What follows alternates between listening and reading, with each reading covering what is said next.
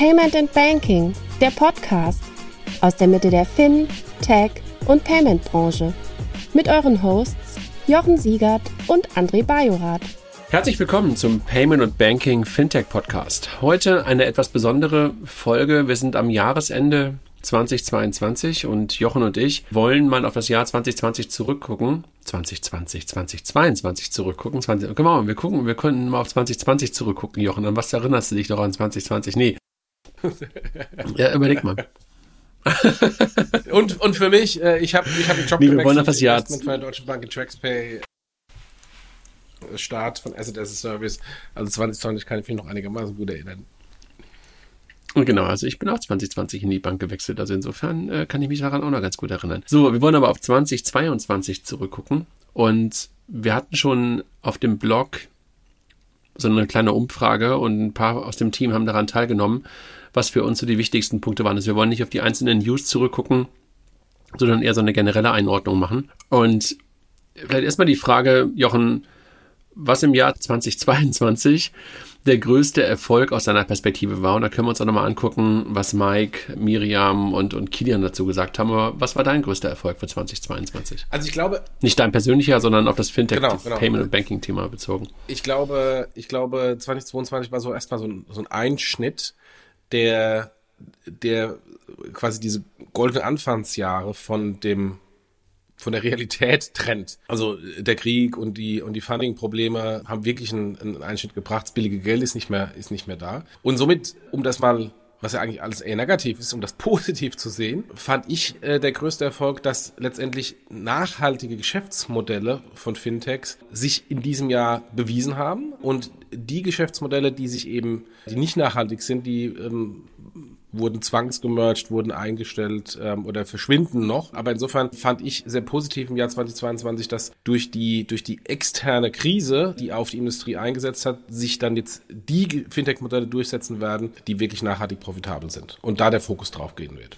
Also ich habe für mich so als größten Erfolg mitgenommen, gar nicht irgendwie ein, ein Ereignis. Also ich verstehe, was du, was du sagst, und es geht ein bisschen in die gleiche Richtung. Also Konsolidisierung und das erfolgreiche ist da. Was mir so aufgefallen ist, wenn ich so auf das Jahr zurückgeguckt habe und darüber nachgedacht habe, dass die Modelle, die so vor 10, 12 Jahren, also wann, oder anders gefragt, nochmal vielleicht an, davor gestellt, wann hat für dich Fintech richtig angefangen, in welchem Jahr? Wann hast du es so für dich wahrgenommen?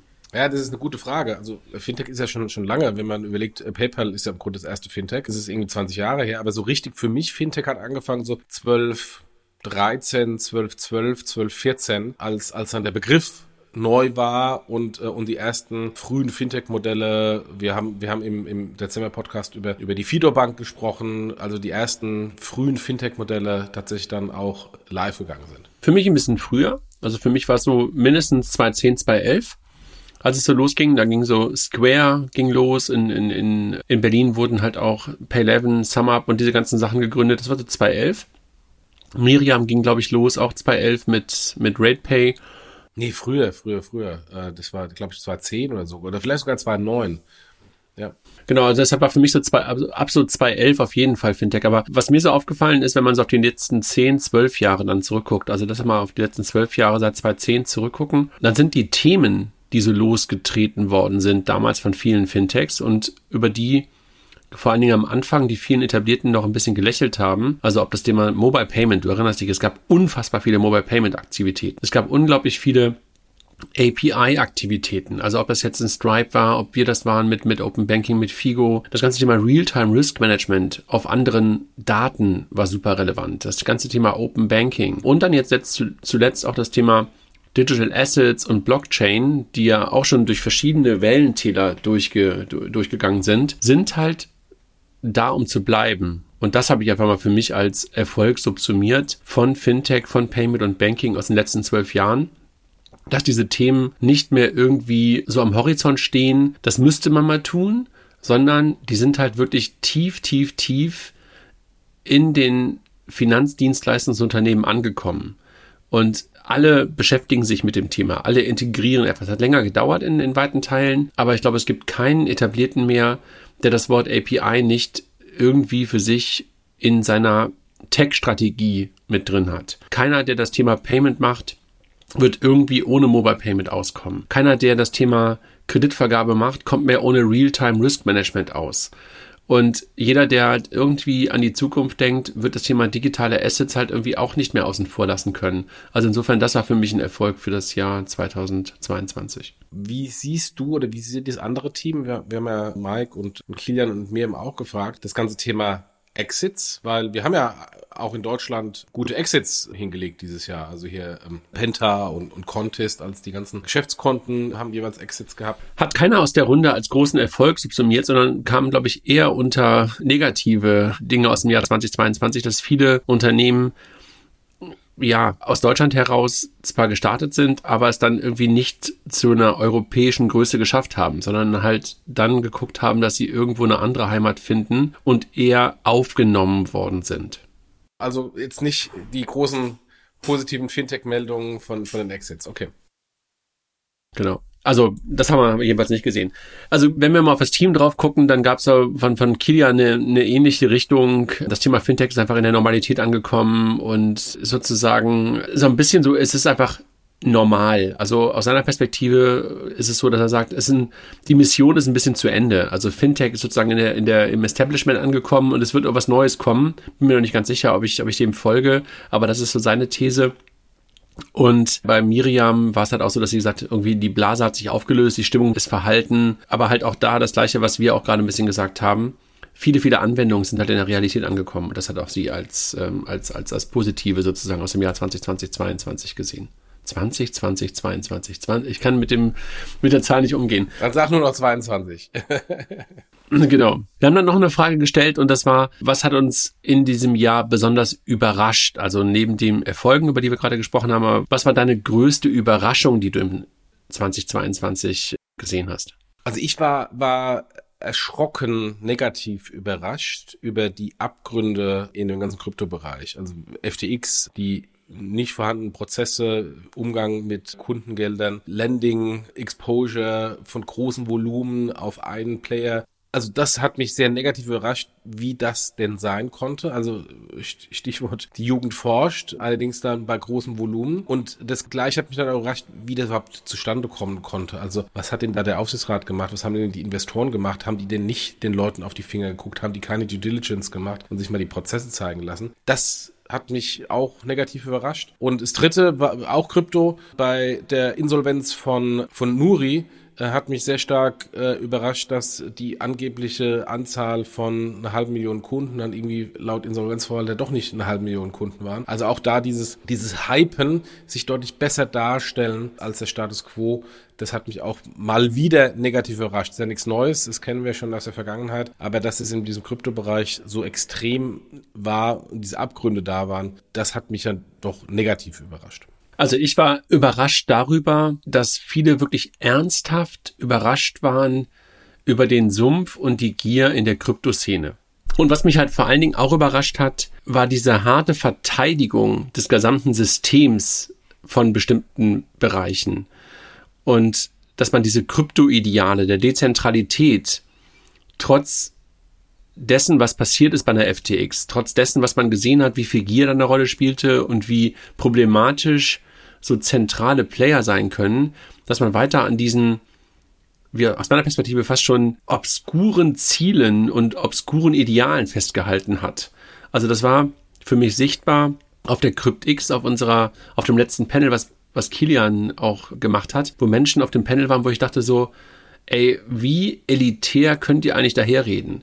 Wie libertäres Gelaber, wie lange kann ich das ertragen? Und das hat mich schon überrascht, dass da nicht mehr Einsicht da war und dass das nicht auch von mehr Leuten so gechallenged wurde. Diese ganzen Ideale, die da irgendwo im Raum standen bei dem ganzen Thema Krypto und Dezentralität, wo wir ja gesehen haben, das war bei weitem nicht dezentral. Und das hat mich wirklich auch ein bisschen überrascht, dass da nicht mehr Gegenwind gegen diese Ideale daherkam. Hat dich denn die Geschwindigkeit überrascht? des Wandels, weil klar, es war so, so eine Art Black Swan Event mit, mit dem Kriegsbeginn, aber dann die Geschwindigkeit der Zinsänderung, die Geschwindigkeit, wie die Investoren, die noch vor ein paar Monaten sagten, Wachstum, Wachstum, Wachstum, jetzt plötzlich sagen, nee, nix Wachstum, Profitabilität, Profitabilität, Profitabilität. Nee, du, du hast recht. Also die Geschwindigkeit des Meinungswandels auf bestimmte Modelle, die hat Kilian ja auch als seine größte Überraschung in dem Rückblick genannt. Die war schon teilweise beeindruckend. Also ein Beispiel, sowohl auf das Thema Krypto bezogen, aber auch auf sowas wie einen Klarna bezogen, gab es halt in der Szene immer die Meinung, boah, das sind irgendwie die Disruptor vor dem Herrn und die werden irgendwie alles auf den Kopf stellen und da wird ganz, ganz viel passieren und die sind irgendwie unkaputtbar. Und dann kommt diese große Krise und dann werden sie halt genauso, also so ein bisschen der Boris Becker-Effekt, ne? Erstmal hypst du das Ganze halt bis zum geht nicht mehr und dann geht er unter und dann schreibst du es auch komplett, kaputt. Und das war halt hier in Teilen auch so, dass dann sehr schnell ein Meinungswandel stattgefunden hat. Und, aber das ist ja auch immer so, wenn du halt gehypt bist, passiert natürlich genau das Gegenteil, wenn es dann irgendwie auch runtergeht, dass die Leute dann irgendwie auch teilweise vielleicht sogar ein bisschen schadenfroh sind und das Ganze dann halt auch noch schneller kleinschreiben können, als es dann auch wieder gerechtfertigt wäre. Also dieses Hype in die eine wie in die andere Richtung. Ja, aber ist es nicht vielleicht sogar so, dass diejenigen, die kritisch sind, die waren schon immer kritisch, die schon immer gesagt haben, klar, so ein aufgeblasenes Ding. Und diejenigen, die das positiv gesehen haben, dann jetzt nur ein bisschen leiser geworden sind, hat der Motto, die Losses sind ja doch etwas größer, als auch die Optimisten gedacht haben. Insofern, dass dann eher nicht ein Meinungsumschwung ist, sondern einfach diejenigen, die schon immer sehr negativ waren, jetzt gerade über Wasser haben. Ja, ist ja klar. Also das, das ist ja auch so in unserer Bubble dann so, dass, dass, dass dann natürlich solche Leute dann auch eine größere Resonanz bekommen in so einer Krise und lauter wahrgenommen werden. Und dir es natürlich auch schwer, schwer fällt, als Verteidiger solcher Modelle dann noch durchzudringen. Also das ist ja, glaube ich, so, was ich gerade schon versuchte zu sagen. Hype in die eine wie Hype in die andere Richtung. Und die Leute, die das dann versuchen, vielleicht auch ein bisschen realistischer einzuordnen, haben dann immer wenig Chancen in Halbzeiten. Also sowohl im Hype nach oben als auch im Hype nach unten sind die reflektierten, etwas leiseren möglicherweise dann doch nicht diejenigen, die immer durchdringen. Und keine Frage. Also das haben wir jetzt auch hier gesehen. Aber trotzdem hast du ja teilweise auch so ein bisschen wie so ein Fähnchen im Wind Leute gesehen. Ne? Und auf das Thema Krypto bezogen gab es bestimmt auch ganz viele, die das total gefeiert haben in der Zeit, als der Kurs halt irgendwie, keine Ahnung, von 5 auf 10, auf 20, auf 40, auf 60, auf 80, fast auf 100, nee, auf 80, 100.000 war er nie. Aber, also als der Bitcoin-Kurs immer höher gegangen ist und die dann plötzlich das ganze Thema dann auch kaputt geschrieben haben oder nein, kaputt, kaputt ist, ähm, ist wertend, das meine ich gar nicht, aber klein geschrieben und kritisch geschrieben haben in dem Moment, als es dann wieder abgeraucht ist, nach dem Motto, ich wusste es schon immer. Ich glaube, da gab es auch ein paar Fähnchen im Winde. Ja. Und das ging schon ziemlich schnell. Also das ist keine Frage so. Sag mal, und dann gab es die dritte Frage, die uns äh, Christina äh, gestellt hat. Was hättest du dir mehr erwartet in 2022? Also was hat dir ein bisschen gefehlt, wenn du auf das Jahr zurückguckst? Also ist ja immer leicht, das postrationalisierend zu tun, aber wenn du es halt nochmal drehen könntest und du nochmal am Anfang von 2022 stündest und wüsstest, was am Ende da gewesen wäre, was hättest du anders gemacht? Ich hätte, ich hätte eigentlich erwartet, dass mehr Startups die Krise nutzen. Ähm, und vielleicht dauert das noch, weil die Krise kam ja auch nicht zum 1. Januar, sondern ja de facto erst so im, im, im März, April und dann im, im Sommer mit äh, der kompletten Ausprägung, den, den Energiepreisen, die durch die Decke gegangen sind. Insofern hätte ich eigentlich erwartet, dass, dass wir mehr Startups sehen, jetzt nicht notwendigerweise Fintechs, die aus dieser Krise Profite versuchen zu ziehen. Und äh, ich schaue einfach nur zurück, was irgendwie 2008 passierte. Jetzt beispielsweise hier die, die großen Supply Chain Finance Anbieter, C2FO, äh, Taulia, sind alle 2008 aus der Finanzkrise heraus gegründet worden, weil die Liquidität nicht zur Verfügung stand und es plötzlich alternative Finanzierungsformen gab von den Händlern, äh, beziehungsweise von den, von den Corporates, äh, die ihre Lieferanten bedienen und eben nicht die Banken, die sehr stark äh, sich zurückgehalten haben. Und, äh, und das, äh, wie jede Krise ist immer eine Opportunity für findige Unternehmer. Und da hätte ich noch ein bisschen mehr erwartet, dass wir mehr sehen an beispielsweise im Fintech-Bereich Working Capital Startups, ähm, die die Krise nutzen oder jetzt äh, die vollkommen veränderte Zinssituation ausnutzen. Im Positiven. Wir sehen äh, Fintechs, die darunter leiden, die, die Immobilienfinanzierungs-Fintechs. Aber es gibt natürlich auch Fintechs, die davon profitieren. Äh, eine Raisin, die jetzt doch, doch wieder plötzlich ein interessantes Geschäftsmodell hat mit den gestiegenen Zinsen. Aber da hätte ich auch mal erwartet, dass andere Fintechs diese neue Zinssituation anders kreativer für Unternehmensgründungen ausnutzen. Aber es kann natürlich sein, dass die ganzen Sachen erst nächstes Jahr visibel sind und, und, und dieses Jahr erstmal die Herausforderung versucht wurde zu managen und, und dann die Gründungen ähm, entweder jetzt schon passiert sind oder Anfang nächsten Jahres passiert.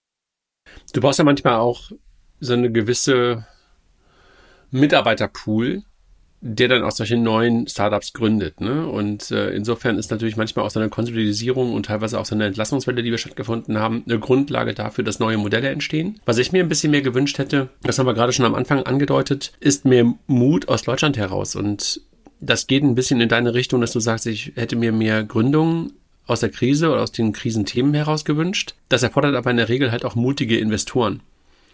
Und das finde ich, haben wir relativ wenig gesehen in 2022, sondern die Investoren, die halt investiert haben, kamen in der Regel nie aus Deutschland.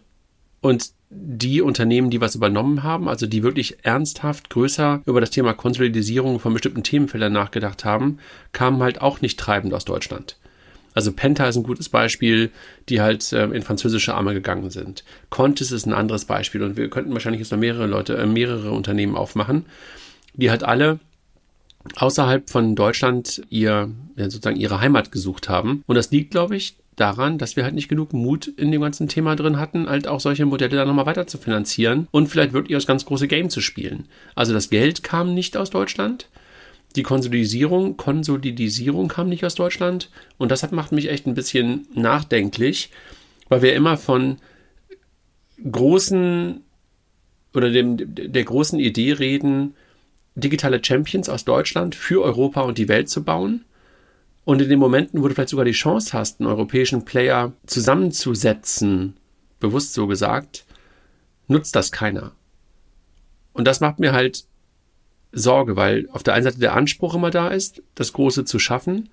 Und in dem Moment, wo die Chance besteht, macht's keiner.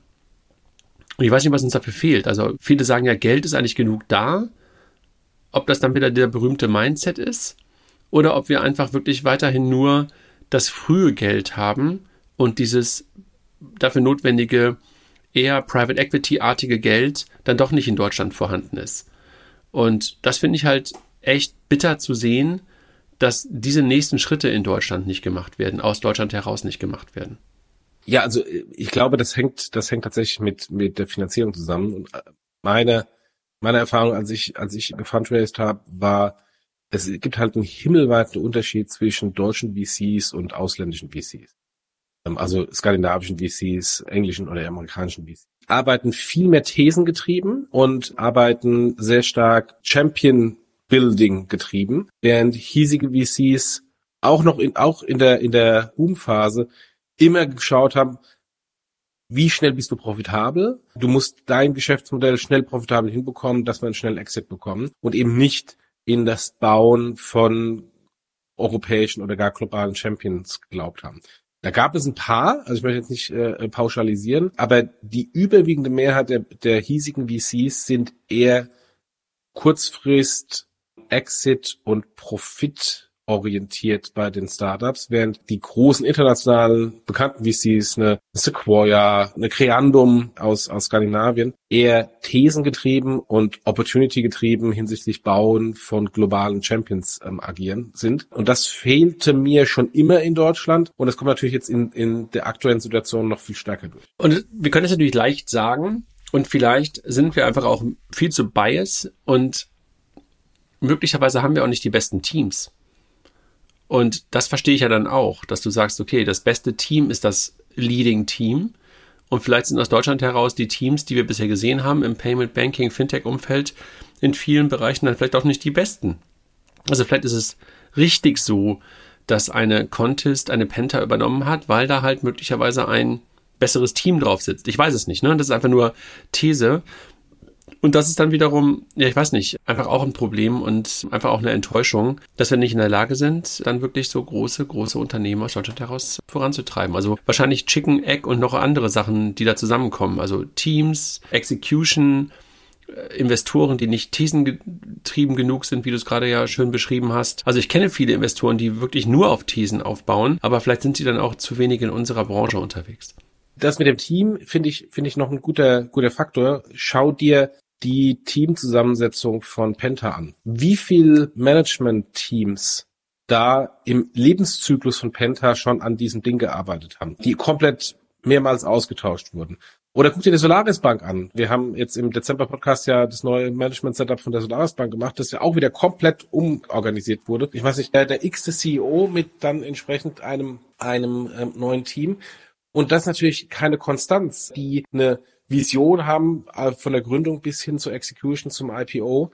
Da ist insofern der N26 ein positives Beispiel, weil da sitzen die beiden immer noch am, am, am, am Steuerhebel oder Raisin genau das Gleiche. Da ist diese Konstanz drin. Bei vielen anderen fehlt genau diese Konstanz, weil entweder nicht die richtigen Gründerteams oder die Investoren, die dann nicht äh, Gründer entspannt genug sind und den Gründer das zutrauen aber bei den Startups. Oder vielleicht auch nicht eine richtige Gründerincentivierung haben, ne? Das hast du ja manchmal auch. Genau, richtig. Aber äh, das, das ist aus meiner Sicht ein, ein riesiges Problem in Deutschland, dass wir ständig diese, diese Fluktuation haben und eben nicht wie die großen amerikanischen Startups von der Gründung bis zum IPO und mehr gründergetrieben sind. Dann, wenn wir auf das Thema, was hätten wir mehr erwartet, wenn wir das verlassen, nochmal eine Stufe tiefer. Was war denn für dich der größte Flop in 2022, wenn du auf unsere Branche guckst? Wenn man von Flop spricht, kann man gleich wieder sagen, okay, das ist das Startup ist ein Flop oder ähm, die Insolvenz ist ein Beispiel für ein Flop. Das habe ich gar nicht mir unter dem Fokus angeschaut, sondern eher nach dem Motto, wer hat denn am meisten gelitten unter der, der Krise? Und am meisten gelitten aus meiner Sicht hat der Startup Deutschland. Wir haben jetzt gerade eben über Penta gesprochen und über Contest gesprochen. Einmal mehr sind die Startups, die großen Vorzeige-Startups, die jetzt verkauft wurden im, im Rahmen der, der Konsolidierung, eben als Ausland gegangen und nicht als derjenige ähm, übrig geblieben, der, der europäisch der, derjenige ist, der aus der Konsolidierung als Sieger heraus, herausgeht. Und, äh, und das ist für mich ein Nachteil für den Standort Deutschland, dass wir als Fintech-Standort zwar viel gründen und auch eine gute Szene haben, aber wenn es dann darum geht, wer sich durchsetzt, wer die Champions sind, wir bis auf einige wenige Ausnahmen, eine Solaris, eine, eine Raisin, eigentlich nicht die europäischen Champions sind, sondern wegverkauft werden an andere europäische Player. Hm. Ich habe ein Thema mir, also totally agree und wir haben es ja gerade schon bei dem, bei dem Thema davor auch schon sehr ähnlich besprochen.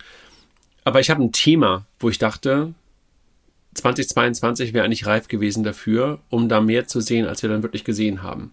Und es war das ganze Thema digitale Identität. Wir haben, glaube ich, durch Covid gesehen, wie analog wir sind und wie viel Potenzial wir im Digitalen haben. Und ich hatte wirklich die Hoffnung, dass auch gestützt durch die Politik, da gab es ja viele, viele Sonntagsreden zu dem Thema und auch Initiativen am Ende von Kanzlerschaft von Frau Merkel, die darauf hinwiesen, dass man das Thema ernst nimmt. Nicht, dass man das alles richtig macht, das äh, ist ein anderes Thema, aber dass man es ernst nimmt. Und jetzt habe ich das Gefühl, wir hatten einen halben Schritt nach vorne und haben es wieder fünf Schritte zurück gemacht. Es war viel zu viel Diskussion über die Technologie ob das jetzt Blockchain-basiert sein soll oder nicht Blockchain-basiert sein soll. Also da gab es ja auch diese Anhörung im Bundestag vor zwei, drei Wochen generell zu dem Thema und wir hatten ja auch die Diskussion mit mit Lilith Wittmann und mit, Olli und mit, mit ähm, Helge auf der letzten äh, Transactions, da warst du leider noch krank. Also da wird viel zu viel über das Thema Tech gesprochen und nicht über das Thema, was brauchen wir eigentlich und was ist die Lösung. Und jetzt habe ich gerade die Befürchtung, wenn wir europäisch überholt und jetzt kommt EIDAS und ein paar andere Aktivitäten aus Europa, und demnächst werden wir dann wahrscheinlich irgendwie in den nächsten fünf Jahren irgendwas sehen aus Europa, was dann so mittelgut ist. Und wir haben es dann wieder nicht geschafft, einen vernünftigen Standard zu setzen, obwohl wir, glaube ich, auf einem ganz guten Weg waren, mit einer ganzen Menge Investitionen, mit einer ganzen Menge auch Unternehmen und damit auch Erfahrungen gemacht haben. Du kannst ja von VeryMe halten, was du willst. Du kannst von Yes halten, was du willst. Du kannst von dem ganzen Thema digitaler Personalausweis halten, was du willst. Aber was du hast, ist Learnings. Und du hast halt Menschen, die sich mit dem Thema beschäftigt haben. Also, wir haben gerade über Teams gesprochen. Wenn du sozusagen Best of allen Welten zusammenwerfen würdest, würdest du, glaube ich, da echt ein gutes Team haben können, was solche Themen vorantreibt. Aber da sind natürlich so viele Egos auch in dem ganzen Spiel drin und so viele Partikularinteressen, dass es natürlich so schwierig ist, es einfach sozusagen zu, zu, zu, zu mergen. Aber das war einer meiner großen Enttäuschungen wirklich für 2022, weil ich da echt Hoffnung hatte, dass wir uns auf einem vernünftigen Weg befinden. Aber ich bin echt desillusioniert.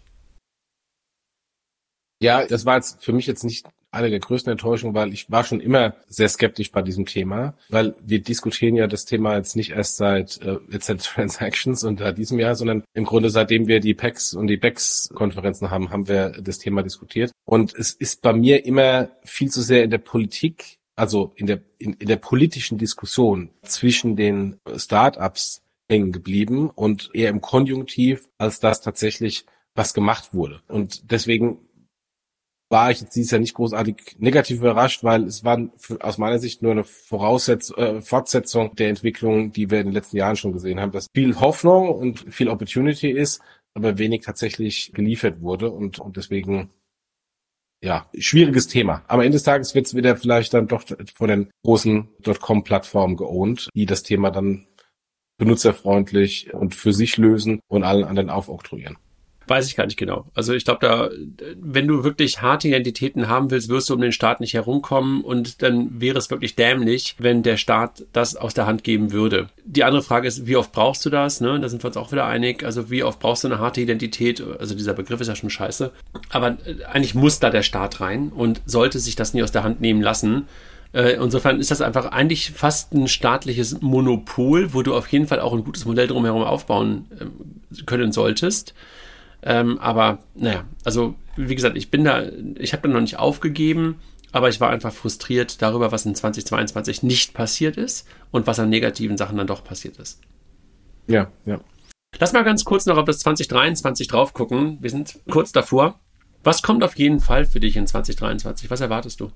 Also ich erwarte nicht mehr, dass Fintech weggeht, so wie ich es in den letzten Jahren auch nie erwartet hatte. Ich erwarte aber eine, eine weitergehende Konsolidierung, weitergehender Fokus auf Profitabilität, das heißt also auch weitergehende Entlassungen. Und ich hoffe, dass wir auf der HR-Ebene sowohl im Management als auch auf den verschiedenen Ebenen in den Companies noch viel mehr Diversität reinbringen. Und Diversität meine ich jetzt nicht mit Männlein, Weiblein, sondern anderes Mindset. Also digitales Mindset, was eben über alle Hierarchiestufen etabliert werden muss. Und Fintech-Mindset in die Banken, ein Banken-Compliance-Mindset in die Fintechs.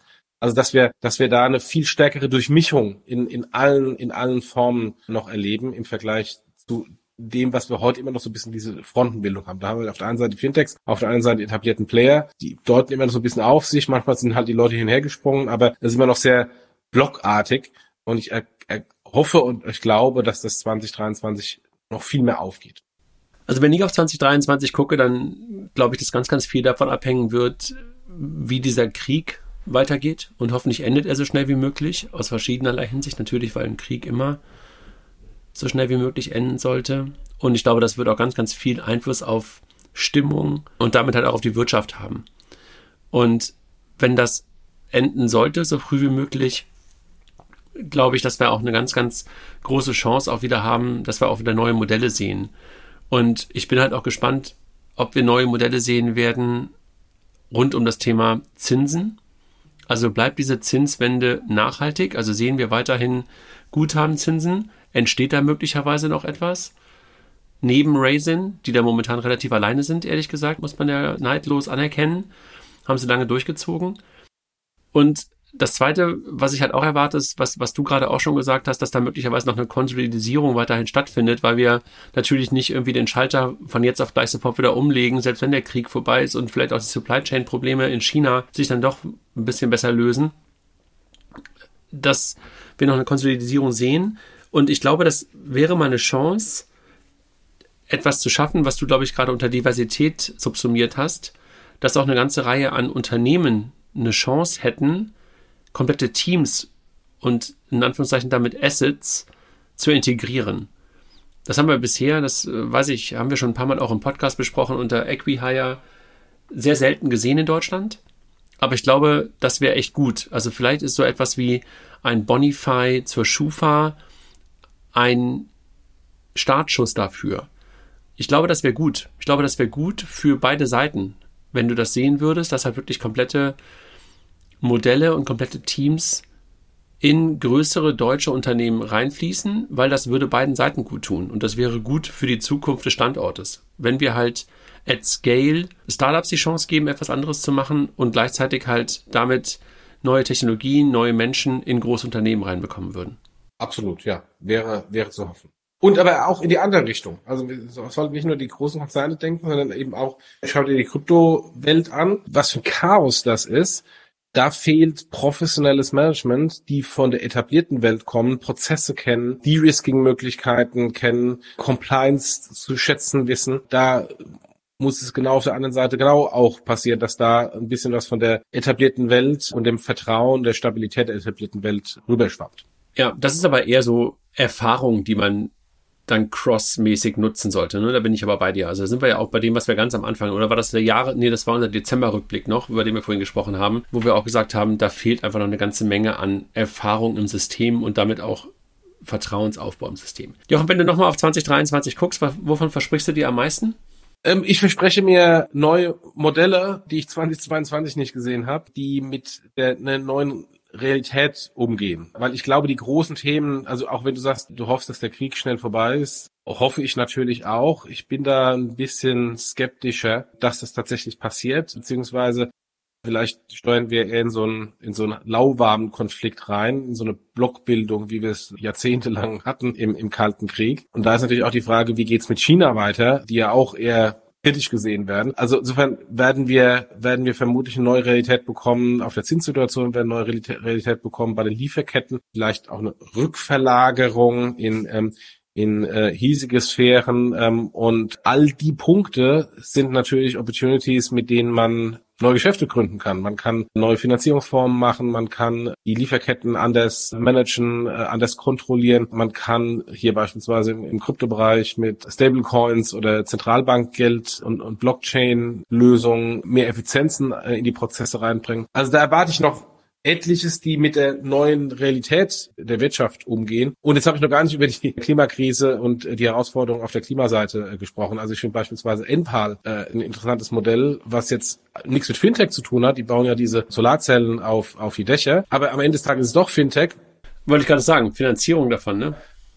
Genau, weil ähm, äh, ich kaufe eben die äh, Solaranlage nicht, sondern ich finanziere die über 20 Jahre. Oder als Fintech eine extrem wichtige Komponente. Und diese die finanzielle Implikation der veränderten Energiesituation und ähm, in regenerative Energiemodelle zu investieren, da sehe ich auch noch sehr, sehr viele Möglichkeiten, Fintech-Modelle.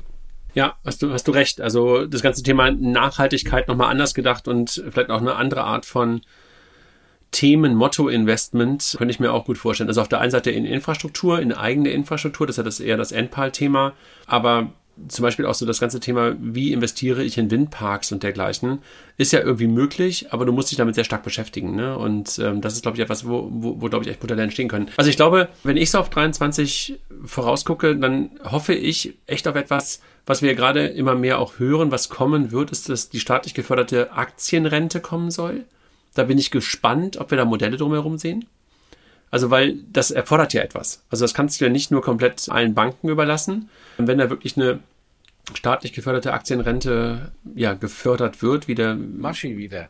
Ja, ja, aber irgendwas, irgendwas brauchst du ja, ne? Und du brauchst keinen Strukturvertrieb dafür, sondern du brauchst halt wirklich smarte Lösungen. Und wir werden halt keine Drückerkolonne mehr brauchen dafür, die halt den Fuß in die Tür stellen, sondern du brauchst halt irgendwie schlaue digitale Lösungen dafür. Und da muss man halt immer noch eins im Kopf haben. Momentan funktionieren viele dieser Modelle halt über Provisionen und da stehen halt, äh, da steht halt auch im Raum, dass möglicherweise die Europäische Union diese Art der Provisionen abschaffen will. Und das wird einfach neue Modelle nach sich ziehen.